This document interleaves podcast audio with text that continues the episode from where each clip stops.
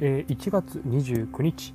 時刻は午後9時45分になりました。阪神タイガースファンのトモローです。不定期配信のオールモーコ日本は私トモローが担当させていただきます。よろしくお願いします、えー今回も急春到来間近。ということでですね阪神タイガースのえーっと選手について2023年はこんなところを期待しているよと。こんなところが課題だよと。いう部分を喋っていきたいなと思います。はい。それではまず、えっ、と、昨日に引き続いて、えっ、と、今回は野手編ということになりますね。はい。喋っていきたいと思います。はい。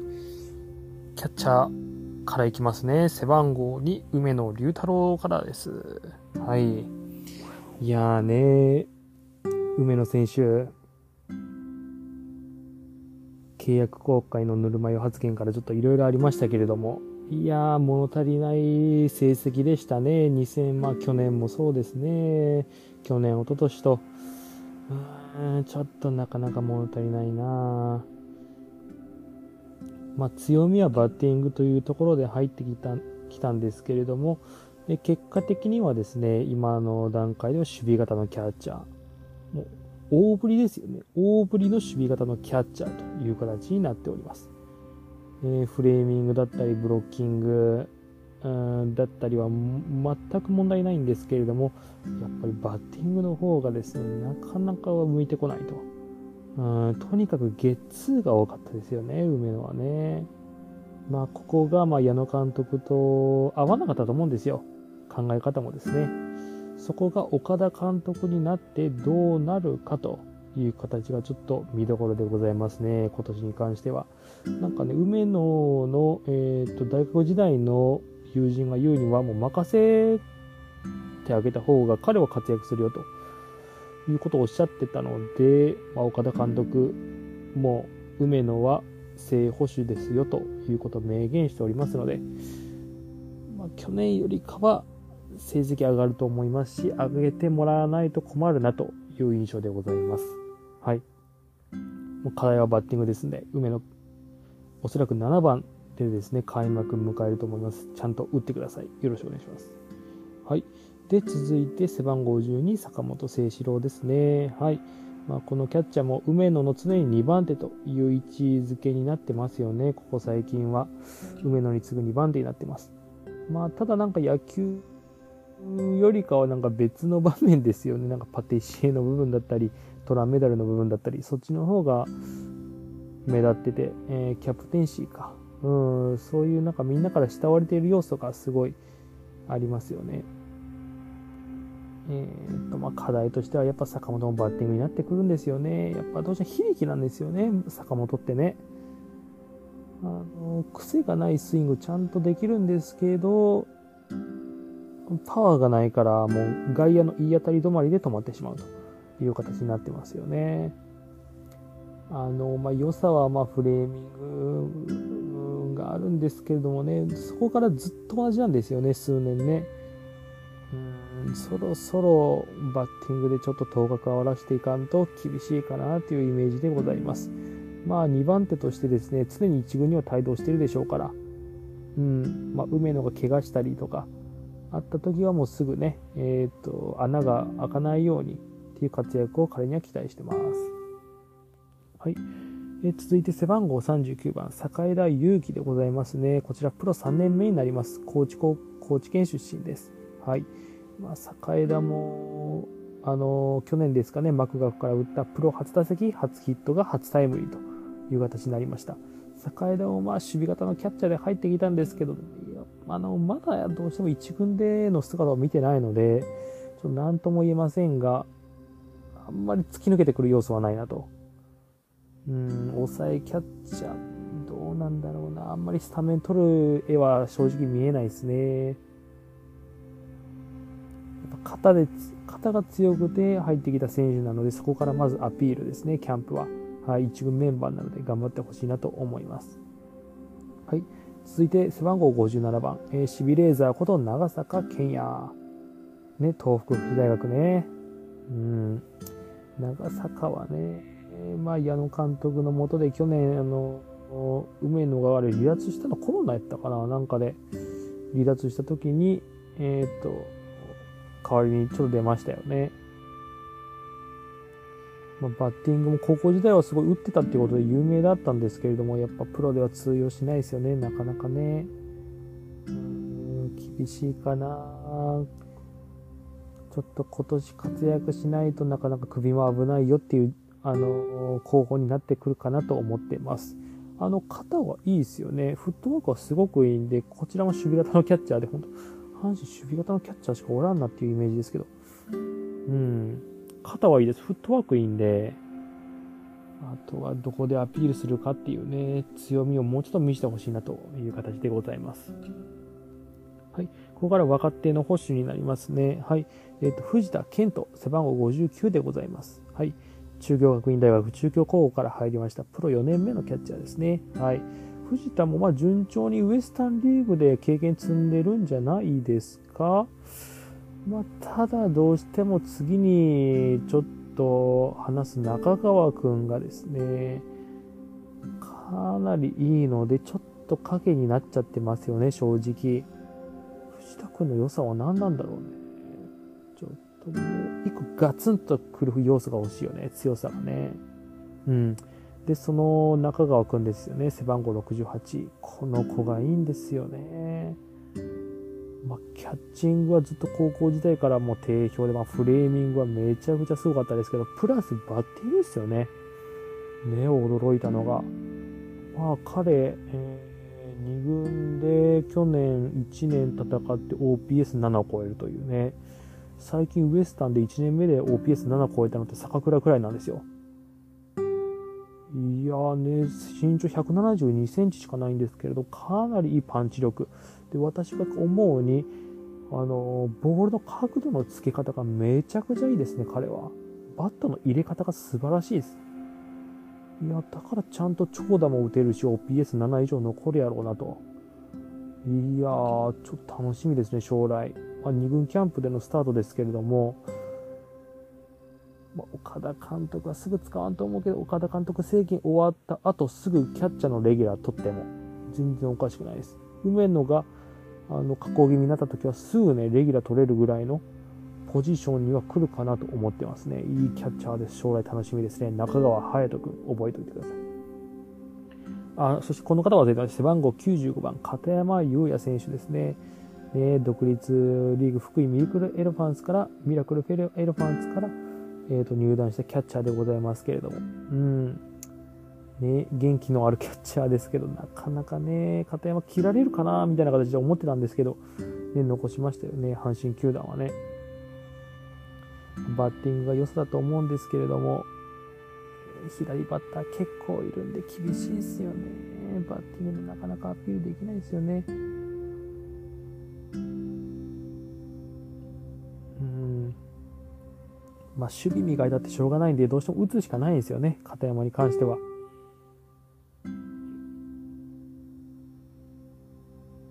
まあ、しっかりもうこれは最後の1年になると思うんで悔いなくやってほしいなかなと思ってます。はい、続いて内野手になります山本康弘選手ですね。はい、えー、巨人から金銭トレードでやってきました山本康弘。はい。えー、まあ、内野手としてセカンド、ショートで去年は出ましたと。ただ時々やるポカだったり、まあ、バントミスだったりの印象がちょっと悪いですよね、彼に関してはね。まあ、左ピッチャーはね、えー、と結構打ってくれたので、前半戦はすごいあの活躍してくれた印象があるんですけど、うん、どうしてもちょっとやらかし癖があり、ま、あるのがちょっと気になるところですよね。あのもうショートは小畑か木浪で、セカンドは中野という形で今決まっておりますので、アピールだいぶしないときついかなと思ってます。うん、バッティングですね。はい。で、続いて、えっ、ー、と、木浪聖也選手。はい、プロ5年目になりますよ。もうね、青森県出身。ね、木浪はもうショート、あ、肩ええよということを岡田監督はすごい評価してましたけれども、うん。まあ、木浪に関してはもう守備範囲です。足があんまり速い方ではないので、あの狭い守備範囲の中で堅実な守備を見せるというのが私のイメージですね。はい、特に肩の強さ肩が強いなというのはあんまり思ったことないですね、正直。まあ、中野がちょっと弱めなので、そうやって岡田監督の目には見えたかもしれないんですけど、そんなに肩は強い方ではないです。はい。小畑の方が断然強いです。まあ、バッティングでですね、小畑と、えー、差別化を図れるかということですね、木浪はね。うん。とにかく彼は左ピッチャーに弱くて、速球が打てない。というところがウィークポイントでございますので、そこがちゃんと磨けるかどうかでございますね。周囲は堅実でいいものは持ってると思います。はい、続いて背番号3番、大山祐介でございます。はい、もうここは特に説明は必要ないですね。はい。あのー、もう開幕戦4番で1塁でちゃんとあの2割8分80打点、まあ、100打80、えー、2割8分の80打点、30ホーマーぐらいはちょっとやってほしいかなと思ってます。あの、去年からちょっと気になることが1個あります。それはですね、えっ、と、速球150キロ以上のボールに対して打率はすごい悪いことなんです。これ、後にちょっと説明する近本もそうなんですけれども、えっ、ー、と、セリーグであの、ワーストに近い成績だったんですよね。150キロ以上のボールの打率がすごく悪いんですよ。大山、近本はですね。まあ、原因としましては、私、あの、ヘッドを倒すバッティングフォームにあると思ってます。大山と近本をすんごい投手寄りにヘッド倒していくんですよね。えー、僕自身的にあの構えってどうでもいいかなと、うん、思っているんですけれども、えっ、ー、と、大山はね、えっ、ー、と、その構えからトップまで来る、トップまでの位置がすんごい悪い形で入っちゃうイメージなんですよね。うん。あの、技術の高さで大山と近本はカバーして、まあ2割7分ぐらいかな、2割7分8分打てるような形にはなっているんですけれども、ヘッドを倒した形からトップに入るまでの流れ、ここがすごくちょっと悪いイメージがありますね。構えはどうでもいいと思うんですけれども、私はトップの形はめちゃくちゃ重要だと思ってます。だから構えが高いってテルもかなり言われてますけど、私そんな気にならないですね。大事なのはトップだと思います。大山と近本はこのトップの位置を修正できるかという形が、えー、と今年は、えーとまあ、見どころかなと思ってます。守備に関しましてはもう一塁ゴールデングラブ賞ちゃんと取ったよと、うん、取れるようなもう守備力めちゃくちゃ持ってますんで、かなり3、6、3のゲッツだったり増えてくると思いますよ。ビシエド、えっ、と、今年は中田翔やったゴールデングラブ賞をね、奪い取ってほしいなと思います。そして背番号4続いて熊谷隆弘選手です。はい。まあ、イケメンのスピードスターですね。はい。ダイソー、京セラドームでのダイソーからのヘディングからの決勝ホームインはしびりましたけれどもね。うん、結婚もしました。私の同級生でございますよ。はい。まあ、熊谷もほぼもうダイソー、まあ、ユーティリティ的な枠になると思うんですが、まあね、ダークホースになってほしいけどな、セカンドのな。どうしてもやっぱ非力なイメージが抜けませんよね、熊谷はね。とにかく力強さが欲しいです。うん。菊池ぐらいフラニア。絶対そうですよ。自主トレ一緒にしたそうですね、菊池とね。あれぐらい、菊池ぐらい一完全にフルスイングすんにゃ。うん。内野の頭は怖えんよ。まあ、サヨナラヒットはね、めちゃくちゃ良かったですけど、もっとあの、右でパンチ力ある打撃見せんにゃ、レギュラーは取れんかなと思ってます。うん。まあ、ダイソーはね、間違いないと思うんで、上田海と、2人がベンチに入るような形になるかと思いますんで、えっ、ー、と、今年も、えっ、ー、と、終盤のダイソー枠で期待します。はい。続いて、佐藤輝明選手、背番号8番。はい。いやまあ彼もクリーンアップを打つと思います。ただ、えー、守備に関しましては、えー、三塁よりもライトの方が私はいいと思っています。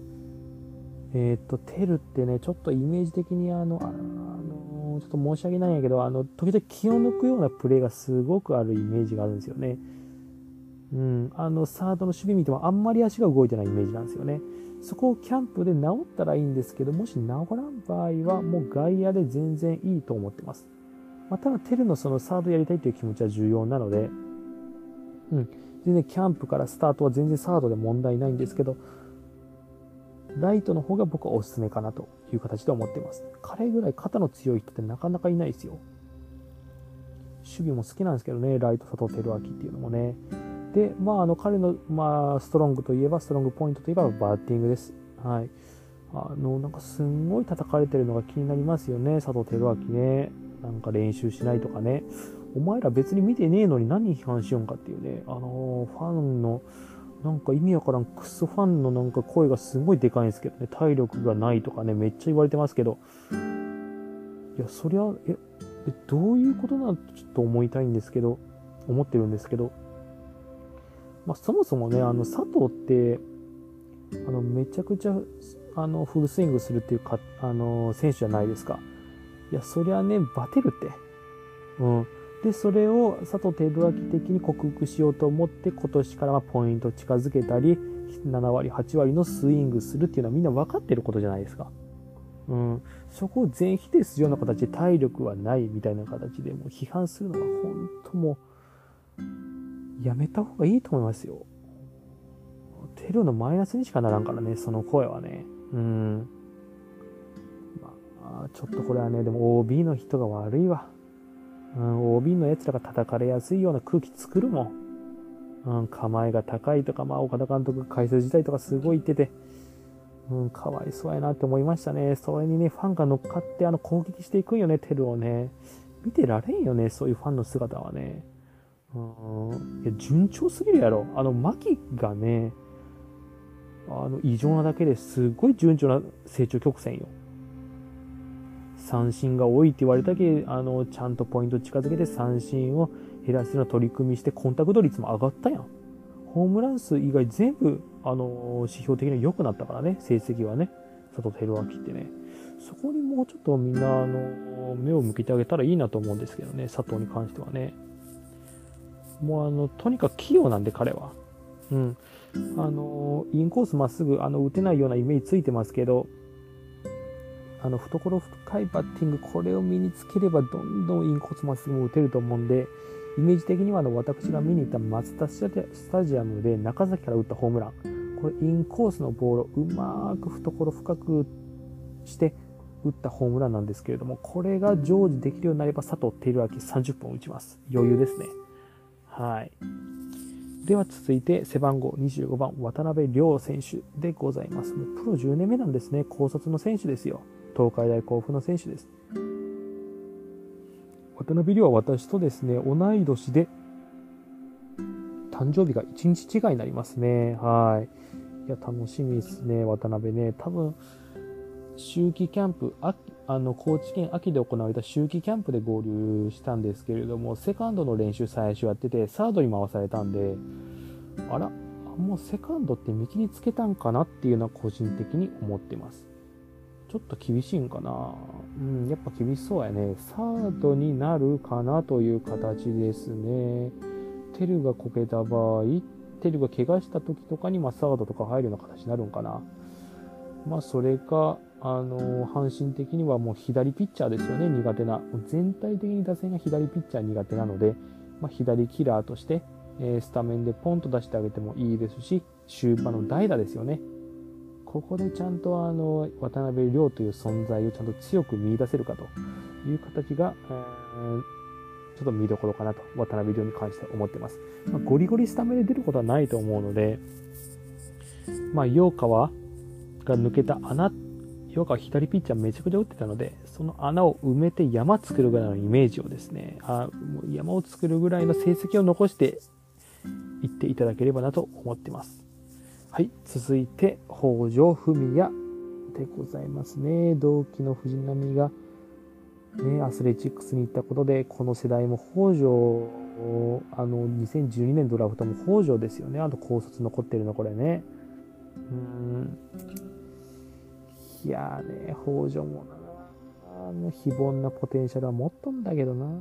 どうしても怪我が多いよな。あの、北条ってめちゃくちゃインコースさばくのうまくて、あの、CS でいけばあの、浜口から打ったツーベースですよ。三塁線でね。あれが逆転のきっかけになりましたからね。最後原口が入江から打ちましたけど。北条ってああいう阪神の選手でなかなかできんことをやれる選手なんですよ。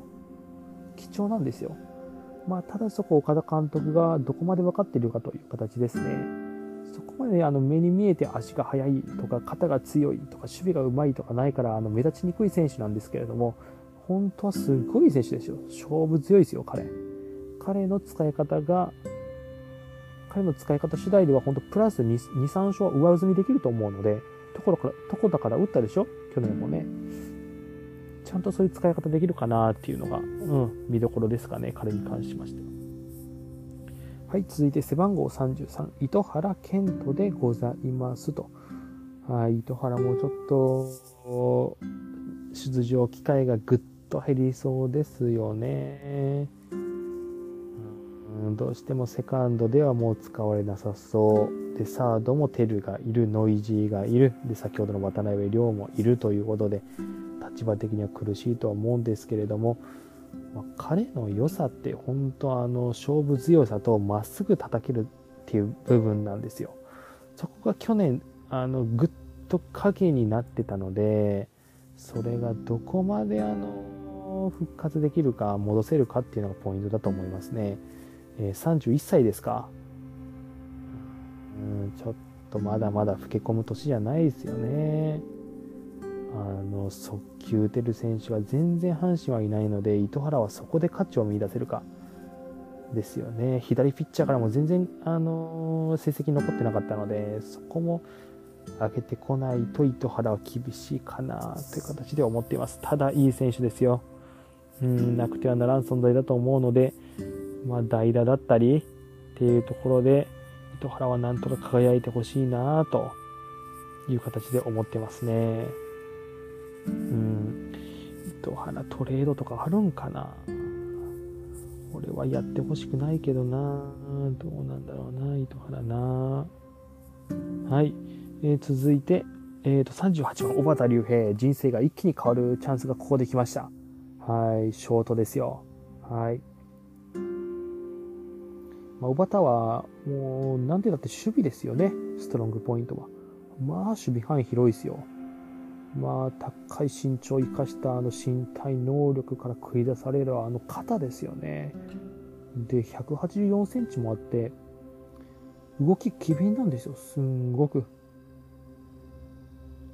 これがまあ、守備ではすごく花があるように見えるんで、もうは守備と走塁何も心配してないです。えーと、課題はバッティングですね。小畑に関しては見てると落ちるボールの対応、ね、プラスインコースの速球ですよね。これをね、小畑ってちょっと綺麗に打ちたがるような印象があるんですよね。いや、綺麗に打たなくていいんですよ。インコースのまっすぐなんて。で特に150キロ迫るボールなんて綺麗に打とうとしすぎると絶対あのボンダにしかならんから詰まってもいいんです詰まってもいいからレフト前に落とすっていう練習をちゃんとしなさいと私は思いますね、詰まるのが嫌な選手っているんですよねいやいや詰まっていいんですこれあの後に出てくる遠藤もそうなんですけど詰まっていいんですよインコースまっすぐってそんなうまくさばける人なんておらんからこれ響きな選手は全然詰まっていいんでレフトの前に落とすっていう練習をやった方がいいなと思います小畑頑張れと。開幕ショートなんでしょうか。はい。続いて43番になります。背番号43、新加入の高浜優斗でございますね。はい。プロ9年目になります。まあ、彼も、うんまあ、右のパンチ力あるバッターという形で期待しておりますけれども、まあ、外野手ですよね。まあ、内野手か一応、まあ、一塁かな、多く守ると思うんですけれども、まあ、どうだろうな、大山がも、えーと、怪我した時の代役っていうイメージの方が湧きやすいんかなっていう形ですけどね。ちょっとキャンプ見てみると、この子のまだ良さっていうのが僕分かってないので、うん、この子に関してはじっくり見たいかなと思ってます。はい。続いて背番号44番、戸井礼二君です。ルーキーで来ましたね。ここで身長181センチもあるんですね。大阪出身で天理高校の出身でございますと。はいまあ、彼も良さは守備だと思っています。まあ、右打ちということでですね、まあ、まだ線も細いので、とにかく筋肉つけて、体力つけて、えー、もうプロの一軍で活躍してほしいですよね。まあ、イメージはちょっとオリックスの足立みたいな形になってくれれば嬉しいかなと思ってます。あの長打バンバン打つ、ホームランバンバン打つタイプではないと思うので、ツーベースを量産できるバッターになってほしいですね。はい。続いて51番中野拓夢、拓ドリームでございます。はい。侍ジャパンに選ばれました。ドラ、ドラ6よ、ドラ6。ねえ。東北福祉大学から三菱自動車岡崎ということで、まあ、順調、順調に育ってます。あの、固め打ちですよね。CS でも見せました。急に4安打とか打つんですよね。ヒットメーカーでございます。まあ、課題は出塁率。えー、それと、あの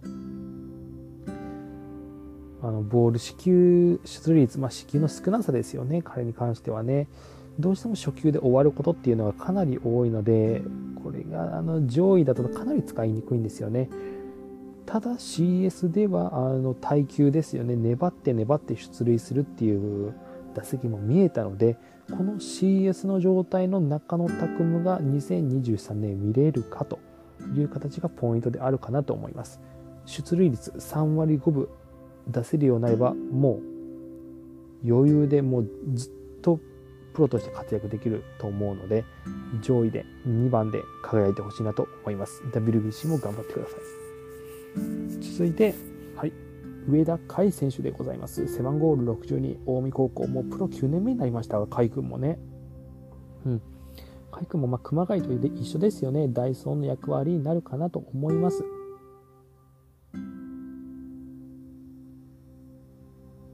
ま、どうですかね。スタメンではなかなかないと思うんで、外野も内野もこなしつつのユーティリティになるかなと思ってます。ダイソー2枠入れるんでしょうね。岡田監督はね、上田、熊谷、島田、このうちの中の2人は入ってくると思う中で、上田はね、いいところは鈍感力ですよね。ここでアウトになったら試合終了ですよっていう場面でも初球から走れるこのメンタリティですよ。上田海はね。これは島田だったり、えーと、熊谷にはないメンタリティですので、すごい部分だと思いますね。あの右に右バッターに専念した方がいいんじゃないかなとは個人的に思うんですけれども。足は間違いないです。引き続き期待します。はい続いてはい高寺望選手でございます。はい私プロ初ヒットをこの目で現地で見ました。あのショートはなかなか厳しそうですかね高寺はねあのセカンドになるかなと思いますまあ、キャンプでアピールすればまあ、中野拓夢が、まあ、セカンド固定になっているので、この中野拓夢が WBC で不在の時にいかにアピールできるかと。いや、怪我したらすぐ高寺行きますよという形で、いう形が作れるかっていうのが彼の大きなポイントだと思いますね。まあ、彼はバットコントロールがめちゃくちゃいいので、まあ、ヒットメーカーとして、え、打率2割8分、え、将来的には出塁率3割5分を残せるようなバッターになってほしいなと思ってます。うん、バットの使い方がかなりいいです。え右肩をちゃんと入れないように、それだけですね、彼ちょっと悪い癖があって、右肩がすごい入る時があるので、トップの時に。それをちょっと気をつけていただければなと思ってます。はい、続いて背番号45番、遠藤城でございます。東海大相模高校出身ですね、遠藤城ね。いやーね、筋肉あってす、ごいパワーあっていい選手なんですけどもね、あの、去年のオープン戦だったかな、栗林からね、まっすぐカツンと打ったんですよね。甲子園だったかな、あれ確かね。あれ見て、あ、今年の円と違うぞと。まっすぐちゃんとさばけるんやなと思ったら、やっぱり変化球に苦しんで打率も残らんすね、2軍ではね。なかなか厳しいかなという形で思っております。何かバッティングフォームで大きく変えないとこのままフェードアウトしていきそうな感じもあるんで遠藤頑張れという形ですね。はい。で、続いて最後内野手、え背番号94番原口文人選手でございます。まあ彼はまあどうですかね。にかく、まあ、ストロングポイントから言いますと勝負強さですよね、彼にとってはね。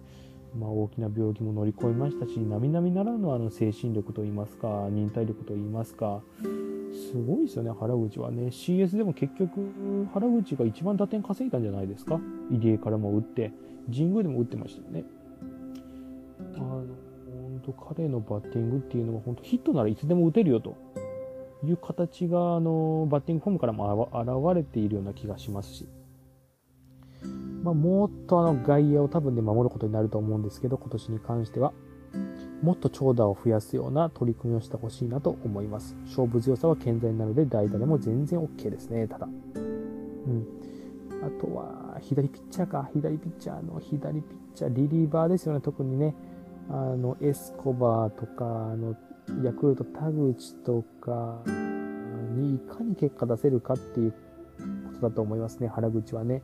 左ピッチャーが苦手なので、そこをいかにして打てるかがポイントかなと思ってます。はい。続いて外野手に回ります、最後に。はい。えー、森下翔太ですね。背番号1番もらいました。ドラ1でございます。なんか肉離れしたみたいですけど、大丈夫ですかね？あの、身体測定ですか？なんかあの 身体測定じゃない、体力測定みたいなやつでなんか怪我したらしいですけど、ね、ただ持ってるものは非凡なもの。あの、中央大学時代、まあ、高校時代からですね、あのすごい非凡な長打力は見せておりますので、まあ、阪神ちゃんとこういう長打力ある選手取り始めたのはすごいいい傾向だなと思ってます。まあ、ミートがね、ちょっと低いかなという形で言われてますけれども、守備と守備ですよ。守備、肩、で、アグレッシブがね、なんか座右の銘って聞きましたけれども、そのアグレッシブ走塁ですよね、注目ポイントは。そこでね、ちゃんとあの、価値を見出せるタイプだと思いますんで、あんまり2割そこそこでも使ってもらえるタイプなんじゃないかなと思っています。で、打席ちゃんと経験積んで、あの、3年目に一気に爆発してほしいなという形で思いますね。プレイヤーのイメージとしては、まあ、太田大使、でもっと上行くんなら鈴木誠也みたいなタイプになってほしいですね。はい。背番号5、近本浩二でございます。まあ、ここら辺はもうそんなに心配はしておりません。はい。で、先ほどの課題も一緒です。えっ、ー、と、大山の時に言いました。150キロの球を打ってくださいという形です。ね、近本が150キロのボールを打たないので、延長戦阪神全然今年は勝てませんでした。去年か。去年は全然勝てませんでした。あなたが速球しばかんといけないですよ。うん。足も、えー、もう盗塁王ももちろん取ってもらいたいなと思いますし、ゴールデングラブ賞も絶対取ってほしいです。バッティングですよ。いいですかね。長打ももっと増やせれますよ、近本はね。まあ、近本が言ってたのは3番に入ったせいで、出塁の方に重きを置きすぎたという形で長打が減った要因っていうのを言ってましたけれども、今年は1番でずっと使われて、使われていくと思いますので、岡田監督のもとで1番で、えー、打率3割、出塁率は3割7分から8分、ホームランは10本、えー、打点は50から60打点は目指してほしいなと思っています。はい、このままでは満足するような選手ではダメですね。はい、で続いて背番号7番、ジェルドン・ノイジー選手。はい、新加入の選手でございますね。はい、オクラホマ大学から。105キロ。うわでけえな。ノイジーね。まあ、映像だけですけれども、見た感じはほんとサンズみたいな感じですよね。あのー、ちょっと綺麗なインサイドアウトからね、振るような、このバット軌道っていうのはなかなかいいイメージはありますけれども、うん、どうしても、あのー、なんていうのかな。日本に来ると、一番最初に困るのが、あの、落ちるボール、えー、そして外のストライクゾーンの広さなんですよね。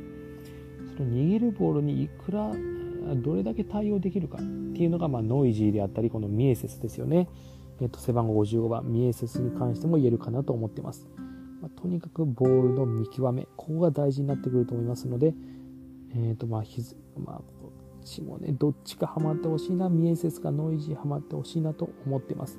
長打力あるのはなんかミエセスの方だし活躍しそうなのなんかミエセスの方な感じするけどな。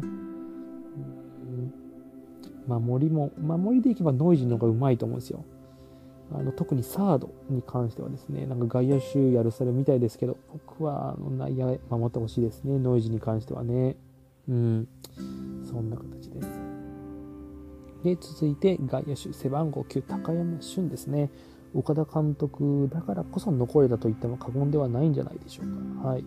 まあ、彼のね、新人王の時はあの皆さんインパクト残っていると思うんですけれども、どうしてもやっぱりドアスイングなんですよね、高山ってね。ドアスイングだから、あの、バットが外から内の方に入るから、えー、っと、インコースのまっすぐはどうしても打てないし、うん、左ピッチャーだったら、あの、接点が作りづらいんで、なかなか合わせることができないし、うん、だから打率って残らないですよね、高山俊ってね。で、悪球打ち、悪球打ちってあの、聞こえはいいですけど、あれ、ボールの見極めができないだけですからね、結局ね。だから四球も取れないですよね、高山ってね。うんだからいかに本当もう甘いボールを一発で捉えて長打にできるか外野手なので長打は絶対必要ですよ。うん。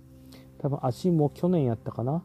えーと、足を骨折したのでスピードも落ちてると思うのでもう長打力に振り切っていいと思います高山はね。技能座からアピール期待してます。はい。続いて32番、井上幸太選手でございます。履正社高校。はい。一軍キャンプでございますね。今年はね、頑張ってほしいですね。井上なまあ、井上の課題はミート力ですね。えー、長打力はあるの誰でも分かってますんで、もう、もうプロ4年目、ここで花開かんとなかなか厳しいですよ。もう今が一番チャンスですよ。外野2枠空いているんで、ここでアピールするしかないです。井上、頑張れ。で続いて背番号40番、えこちらも高卒ルーキー、いつぼひなせ選手でございます。とにかく彼は顔がいいですね。顔がかっこいいですね、いつぼくんね。で、見てほしいのは守備なんですよ。肩めちゃんこ強いですよ、いつぼくん。すんごいですよ。守備でお金取れるイメージです。で、バッティングはあの中島が好きみたいでですね、中島にそっくりな打撃フォームをしてます。ま、これがどこまでプロでずっと真似していくかわからないんですけれども、あのバッティングも非凡なもの持ってるかと思いますので、えー、っと、えまあ、ここからはちゃんとまあ試合で経験していくしかないですね。自分なりのちゃんと迷わずにですね、芯を持ったまま頑張ってほしいなと思っています。で、続いて背番号53番、島田海里選手でございます。はい。まあ、島田はね、なんかユーティリティですよ、オーンみたいな形で言われてますけども、うん、言ってましたけど、岡田監督が。いやいや、ちょっと待ったをかけてましたね、島田はね。え矢野監督政権のもとで20盗塁しました。うん、打率も2割6分ぐらい残ったんかな、あれ。ね、盗塁も足もあり、バッティングもあり、で、守備はね、まあ、守備あんまりうまくないか。うん、ちょっとね、ここら辺でもう一個突き抜けるために、やっぱ彼は長打をね、増やしてほしい。長打打てる選手ですよ。3年前ぐらいやったかな ?4 年前ぐらいやったかな ?4 年、4、5年前か。メッセンジャーからキャンプでホームラン打ってましたからね、彼ね。宜野座球場で。そこの長打力をもうちょっと出してほしい。島田はね、ちゃんと差別化を図って、他の選手と長打力をちゃんと打つようにしてください。足もあるんで魅力ですよ。はい。で、続いて背番号58番、前川右京選手でございますという形ですね。智弁学園高校1軍キャンプですね。いや、彼も非凡な才能を見せてますよね。まあ、彼もいいところと言いますと、コンタクト力ですよね、彼に関してはね。あの、下半身の粘りがすごいあるんで、落ちるボールについていくんですよね。で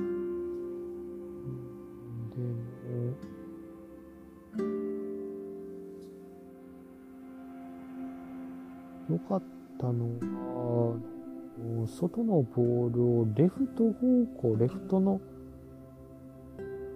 方向にですね、あの、ぶち込むホームランがすごい、あの記憶に残ってましてですね。あのやっぱ左手の押し込みが強いんですよ。左投げ左打ちだからね。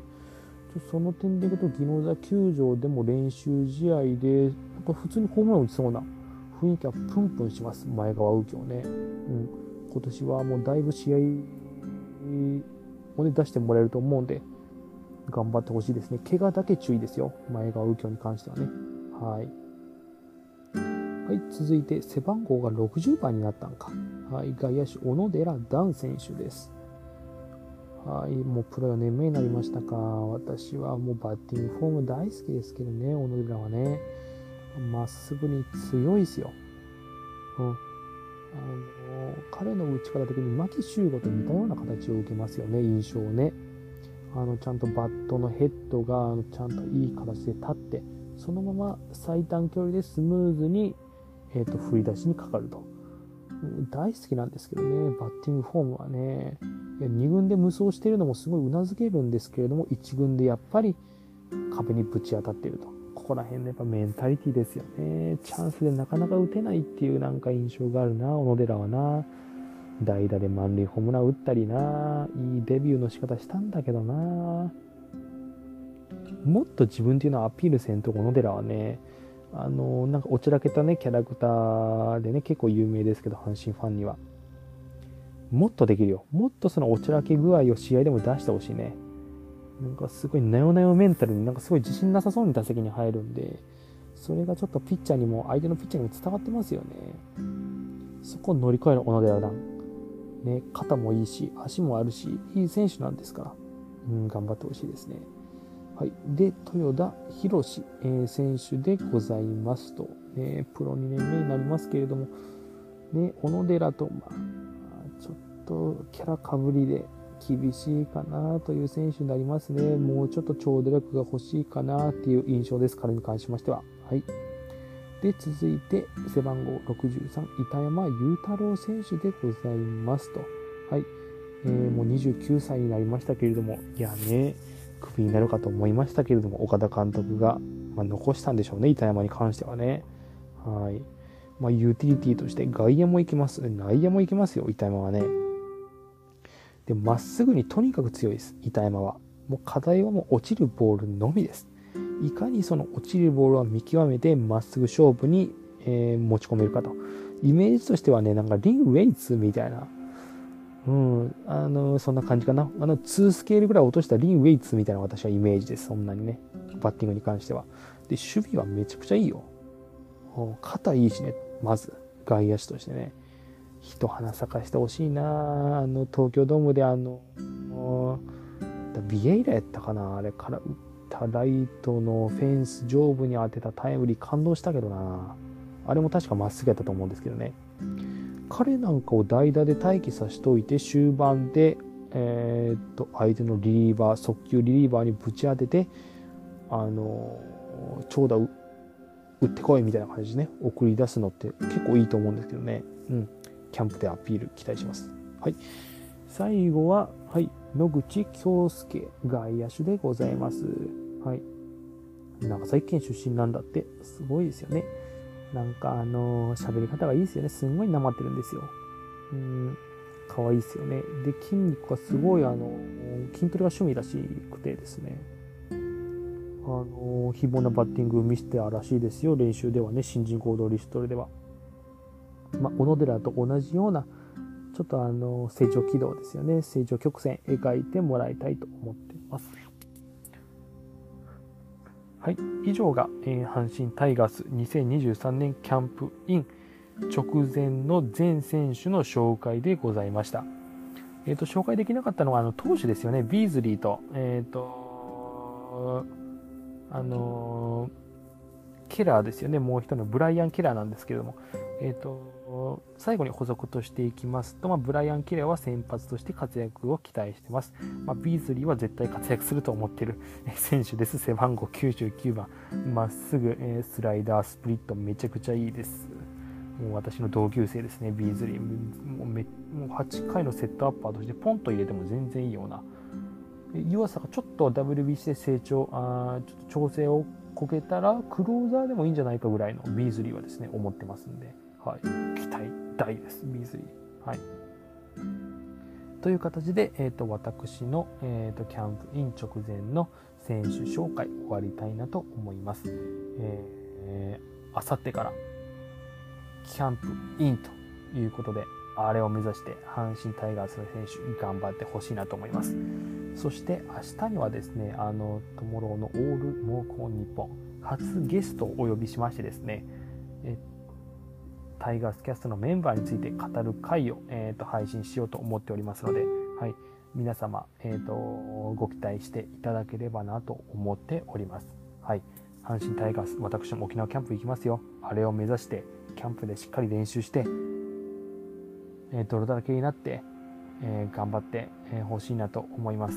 あれを目指せ、阪神タイガース。頑張れ